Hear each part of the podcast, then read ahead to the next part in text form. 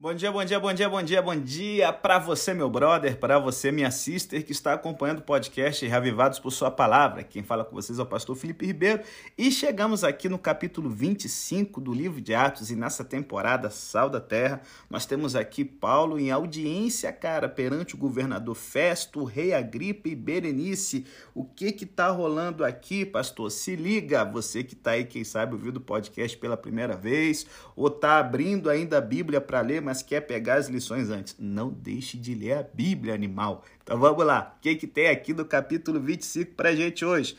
Olha, depois de Paulo passar dois anos na prisão e de o governo ser transferido de Félix para Pórcio Festo, os principais sacerdotes e os líderes judeus renovam seus ataques a Paulo e procuram livrar-se dele de uma vez por todas. E aí, com muita safadeza travestida de humildade, eles pedem a Festo como favor que envie Paulo a Jerusalém e tramam arranjar para que ele seja morto no caminho. Que bando de safado cachorro picareta. Só que, graças a Deus, nós temos aqui um romano que é de coração nobre, dividido aqui entre o desejo de granjear o favor dos líderes judeus e a relutância em ser usado como um marionete deles. Festo então resolve transferir Paulo para Jerusalém. E aí, cara, o apóstolo então ele resolve resistir a esse desdobramento, ou seja, a gente não tem que ser cordeirinho passivo na mão dos poderosos, não, meu irmão. Ele resiste e apela para César, a fim de ser julgado em seu tribunal em Roma cidadão romano, outro nível. Só que Festo agora ele fica numa situação tipo assim: bom, vou me livrar de um problema, mas eu tenho que entender o que está rolando. Então, antes de enviar Paulo a César, ele ordena que Paulo se apresente diante dele de seus visitantes ilustres, o rei Herodes Agripa II e Berenice, sua irmã. E aí, o que podemos tirar de lições aqui nesse capítulo de hoje? Fique esperto, após a vinheta, dois blocos, nós vamos aqui falar sobre os atores que estão aqui nesse teatro de tesouras e tudo mais, e vamos também trazer aqui algumas lições para a sua vida cristã. Testemunho em meio ao poder, indecisão e curiosidade. Eita glória! Depois da vinheta, é nós de novo.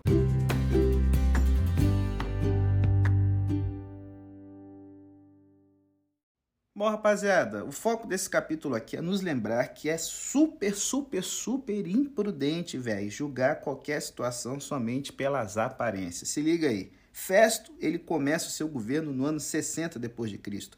E, diferente do corrupto Félix, ele era um administrador justo. Afinal de contas, ele vinha de uma família da aristocracia romana, da cidade de Roma mesmo, uma família nobre, bem estudada, instruída e tudo mais. E, cara, ele foi um camarada que foi bem diferente dos governadores da Judéia. Tantos que foram antes dele, quanto os que vieram depois dele. Ao chegar à Judéia, a gente já percebe aqui que ele subiu imediatamente a Jerusalém para se encontrar com os líderes judeus. E essa aqui é uma cortesia incomum, pois ele poderia muito bem tê-lo chamado para que fossem para Cesareia. Então, assim, infelizmente, a gente não tem muita informação sobre Pórcio Festo. A gente só sabe o quê? Que o imperador Nero, aquele louco, certo?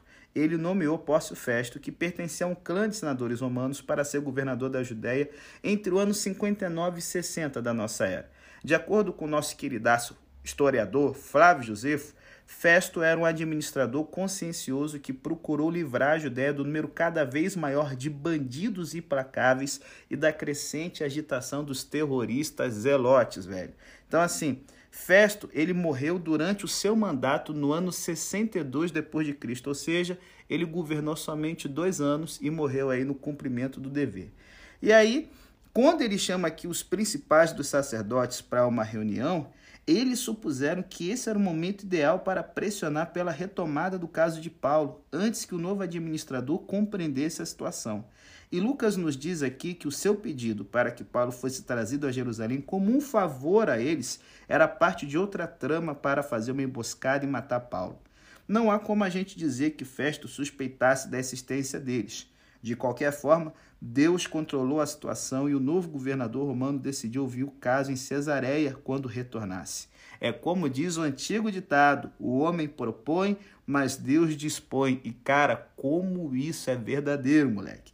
E aí, quando o Festo então reúne essa galera e se liga, também temos o um novo sumo sacerdote, aquele carniça cansado do Ananias, foi retirado do seu cargo pelo rei Herodes Agripa II, que nós vamos ver pela primeira vez aqui nesse capítulo.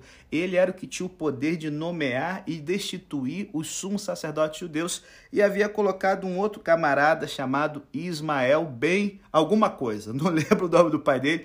E aqui nós temos Ismael mantendo a política de Ananias, querendo se vingar de Paulo, né? E, cara, novos atores, velhos problemas, certo? E é por isso que quando Festo ele pergunta a Paulo se ele iria voluntariamente a Jerusalém, ele devia esperar assim, ah, claro, é um novo sacerdote, ah, o cenário mudou, a chance para ser resolvida a situação de uma forma pacífica vai ser muito melhor.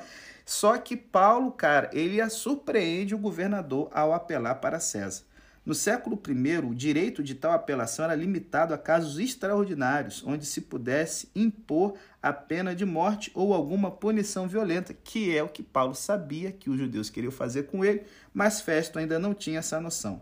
Então, assim, essa apelação solucionava um grande problema para Paulo e para Festo. O perigo para Paulo era que Festo, ainda não familiarizado com a cultura e as crenças dos judeus, pudesse tomar uma decisão imprudente o problema para Festo era como ter um bom início no seu relacionamento com os judeus e ainda tratar Paulo com justiça. Gente, uma pessoa justa normalmente pode encontrar uma maneira de fazer o que é certo, ou pelo menos de evitar fazer o que é errado. E diferente de Pilatos, que lava suas mãos, Festo resolve seguir o seu sentimento de justiça e dá uma chance para Paulo, que, gente, pensa a moeda perfeita de troca. E aqui a gente vê uma nobreza em Festo. Ele resolve fazer o que é certo. E a oportunidade perfeita aparece. O rei Agripa, que era bisneto de Herodes o Grande, resolve visitar o governador romano para, tipo assim, política da boa vizinhança. Quem é esse Herodes Agripa? O nome dele era Marcos Júlio Agripa II. E ele era filho de Herodes Agripa I, aquele que havia virado comida de bicho pai de Drusila, esposa de Félix, certo?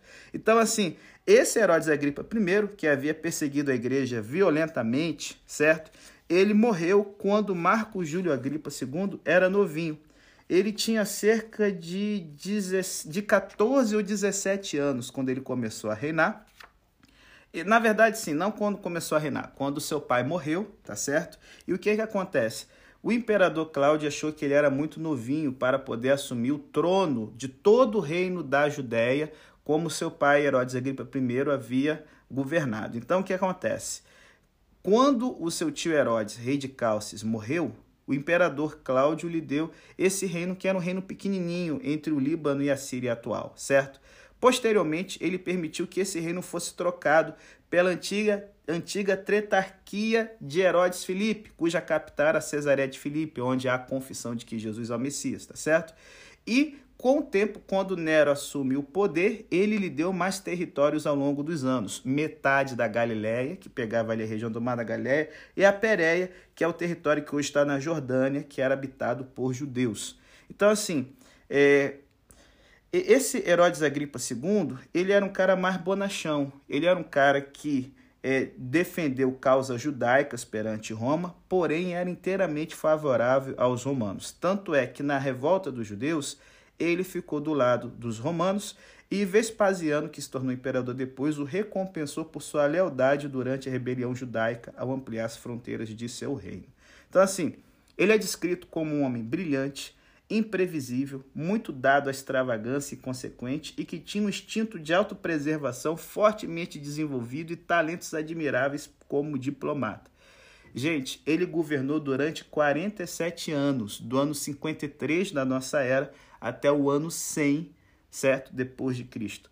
E Berenice, quem era? Ela era a irmã mais nova de Agripa. Havia se casado com esse mesmo Herodes, rei de Calces, cujo reino seu irmão recebeu.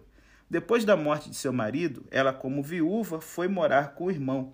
E, de acordo com boatos que tinham um fundo anti-judaico, em Roma circulava a, a, conversa de que eles tinham um relacionamento amoroso incestuoso, que acabou chamando até a atenção de um satirista romano muito famoso chamado Juvenal.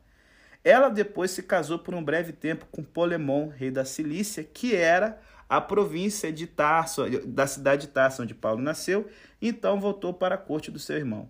posteriormente, quando Jerusalém foi cercada pelos exércitos romanos na revolta judaica, ela se tornou amante de Tito, que era o general romano que subjugou a rebelião, e ele havia até prometido que se casaria com ela quando se tornasse imperador. Só que quando chegou o ano 79, que Tito virou imperador, ele viu que as opiniões antijudaicas eram muito fortes e ele teve que quebrar a sua promessa. Essa galera que está aqui, certo? É essa galera aqui que é a nata, certo, do poder que é o Bambambam, Bam Bam, que é a galera assim que estaria na revista Caras e sites aí de celebridades, que chega para chegar, ô oh, Festo, bem-vindo, essa vizinhança é minha turbulenta, vai, você vai se dar bem e tal, vai ser bacana. Essa visita de cortesia desse casal real que Festo está recebendo, tá certo? E aí, nesse momento, então, Festo pede um conselho. Ele tinha sido incapaz de compreender a disputa entre Paulo e os principais dos sacerdotes o que Festo poderia mencionar como acusações contra Paulo quando enviasse a Roma para ali ser julgado. E aqui, gente, nós temos aqui uma posição invejável para Paulo, para qualquer cristão. Se formos aprisionados, que seja pela nossa fé e não porque infringimos alguma lei. E aí, Agripa, que estava completamente familiarizado com a fé dos judeus e, de acordo com Paulo, era conhecido por crer nos profetas, demonstra muito interesse em ouvir Paulo por ter sido motivado, quem sabe, pela curiosidade ou porque, como a gente já percebeu, você que acompanha o nosso podcast, a família de Marco Júlio Agripa II era uma família treta que era tipo que inimiga do cristianismo, né? Seu avôzinho, bonzinho, o menino Herodes, né? Aquele maldito havia matado as crianças quando Jesus nasceu. O paizinho dele havia matado os apóstolos, tentado matar, né? Matou um só. Então, assim, pelo menos, sabe o que é o legal? A gente vê que o evangelho começa, pela primeira vez, chega na corte, certo? Um dos parentes de Herodes ouve a pregação do evangelho e não mata ninguém, velho. Então, assim, a, a, a construção grega, que bem quisera eu ouvir também esse homem, sugere um interesse mais pessoal. Sabe? Devemos ficar felizes, galera, quando qualquer que seja o motivo que as pessoas têm para desejar ouvir o evangelho, aparece como um presente do céu na nossa vida, beleza? Então, esse aí é o pano de fundo, certo? Quais são as lições aqui que eu posso tirar com você nesse bloco? Primeira lição, rapaz, é, às vezes a gente pensa de que, poxa, né, e tal, as coisas estão rolando e Deus se esqueceu da gente, só que se liga, a providência de Deus está operando nos bastidores. É, é, se liga, o Evangelho de Lucas e o livro de Atos mencionam três imperadores romanos por nome: Augusto, Tibério e Cláudio. É irônico e talvez até apropriado que subalternos comuns como Félix e Festo sejam mencionados por nome, enquanto o atual imperador Nero não é. Nero, como a gente sabe, ele era um cara extremamente, cara, é, é, egocêntrico, queria ser o centro de todas as coisas e, e ainda não havia se tornado um ícone da crueldade e perversidade. Pelo contrário, ele tinha demonstrado ideias de grandiosidade, certo? É, de, de construir a civilização, um governo justo e tudo mais, e tinha os cinco primeiros, os cinco primeiros anos de Nero foram promissores e de um governo justo e sábio. Porém, né, esse psicopata narcisista já estava botando um pouquinho suas unhas de fora, certo? E eu imagino como ele deveria ter se remexido no túmulo ao descobrir que não foi digno nem sequer de uma nota de rodapé no presente relato histórico. Eu acredito que o nome de Nero nem é mencionado no Novo Testamento, posso pesquisar depois, tá? Então, assim, Paulo parece ser o fantoche aqui, passivo do que está acontecendo, só que Deus está protegendo Paulo. Paulo é protegido não porque é São Paulo alguém especial, mas porque é um instrumento escolhido com uma tarefa especial que ainda precisa completar. Então, cara, Jesus sempre é fiel em meio aos tempos de provação. É isso que deve ter dado forças para Paulo em meio dos seus problemas e circunstâncias difíceis. Essa convicção que o animou para enxergar além de sua crise pessoal e ver os propósitos maiores de Deus, a majestade maior de Deus e o poder maior de Deus, velho. Então, assim, enquanto Festo serve Nero como senhor, Paulo ele sabe que o verdadeiro Senhor e majestade não é o que está em Roma, mas o que está no céu. E pode ter parecido que Paulo teve uma vida frustrada, frustrada, infeliz, Mas hoje, Paulo é o nome de um monte de criança que os pais dão com muito amor por ser uma pessoa honrada. E Nero, Nero é nome de cachorro, tá certo? Então, assim, nunca somos vítimas das circunstâncias. Se liga aí, velho, pensa comigo. A cada momento de nossa existência, estamos sujeitos a forças além de nossa imaginação. Pela manhã, sentados à mesa tomando né, o desejum, a gente não está em repouso. Na verdade, estamos nos movendo no espaço a uma velocidade incompreensível, velho. O nosso globo gira no próprio eixo a 1.600 km por hora e circunda o Sol a 105.600 km por hora. E esse Sol percorre sua órbita na Via Láctea a 772.800 km por hora. Cara, se isso não é o suficiente para te deixar de queixo, né, boca aberta, considere o seguinte: a Via Láctea está percorrendo o universo a uma velocidade estonteante de 2 milhões e 80 mil quilômetros por hora. A gente não tem consciência alguma desse movimento espantoso, ou tomamos esses fatos por certo e não pensamos mais neles. Mas, por um momento que seja, devemos fazer uma pausa e nos lembrar do Deus que colocou todas essas forças em movimento. Ele não é o Deus dos deístas que deu corda no universo como se fosse um relógio e depois se retirou. Não, ele contou os fios de cabelo de nossa cabeça. Sua mão poderosa que faz parecerem minúsculas as forças que impedem o universo e guia todos os acontecimentos de nossa vida. E a melhor notícia é que esse Deus é bom e amoroso. Não somos vítimas das circunstâncias, estamos debaixo da direção e da proteção de Deus. Eita glória! Gente, vou parar aqui, tem uma outra vinheta e logo depois eu quero fechar aqui com a última lição aqui do podcast de hoje.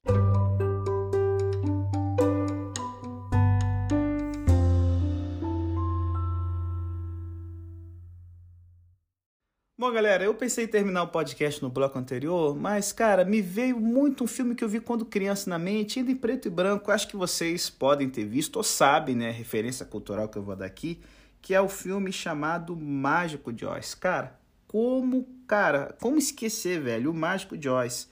Aquele mascate desajeitado que, escondido atrás de sua cortina, manipulava uma imagem assombrosa que amplificava sua voz e soltava uma fumaça assustadora naqueles que pediam uma audiência. Ele era uma fraude, mas pelo menos uma fraude adorável, né? Eu lembro-me do Mágico Oz quando li a descrição feita por Lucas da pompa em que Festo, Agripa, Berenice e seus varões principais entraram no tribunal. Quase podemos ouvir as trombetas soando e ver cada um deles na sua elegância. Aqui vêm eles, orgulhosos, ricos, poderosos, assumindo suas elevadas posições, desprezando simples mortais abaixo. E então entra Paulo, um homem pequeno, submetido ao peso das correntes, arrastando-se pela sala. Ele para por um momento e, quando a investigação é formalmente entregue à gripa por Festo, Paulo inicia sua defesa, que a gente vai ver mais amanhã, faz parte do capítulo 26. Mas sabe o que é fascinante? É perceber que o homem acorrentado tem um verdadeiro poder e não os ouvintes trajados com elegância. As suas palavras sobre um Cristo sofredor, sobre uma ressurreição dos mortos, isso é a realidade. As espadas e lanças dos guardas, as armas usadas pelos oficiais ao lado do governador e do rei, são tão transitórias quanto as asas de uma borboleta, gente. Precisamos nos lembrar de Oz e nos lembrar de Paulo diante de Festo e Agripa. Assim como o mágico de Oz era uma fraude, também o são os poderes deste mundo. Olhe atrás da cortina, veja a realidade e eles desaparecem na insignificância. Olhe mais atentamente e perceberá que o homem acorrentado está livre. E aqueles que proclamavam a sua liberdade pela sua pompa estavam presos, infelizmente, eternamente. Como diz John Vianney, os olhos do mundo não veem nada depois dessa vida, assim como os meus não veem nada que esteja depois dessa parede, quando a porta da igreja está fechada. Porém, os olhos do cristão enxergam a eternidade de uma forma profunda. Não tema o mágico de Oz, qualquer que seja o disfarce que ele usar. Eu sei que às vezes o momento da vida da gente é desfavorável e a gente só vê o momento, mas Deus conhece sua história. E por mais difícil que seja esse momento, como diz uma música evangélica conhecida aí, desanima não, ele ainda está escrevendo. Você está chorando, ele está escrevendo. Você está sofrendo, ele está escrevendo. Ele não abandonou você. E quando ele terminar de construir, de escrever essa história, meu amigo, ah, velho, o que vai ter não é o topo dos best-sellers. Paulo teve, mas mais do que isso que ele estava atrás, é o que você e eu também estamos. O que vai ter é uma eternidade com Jesus.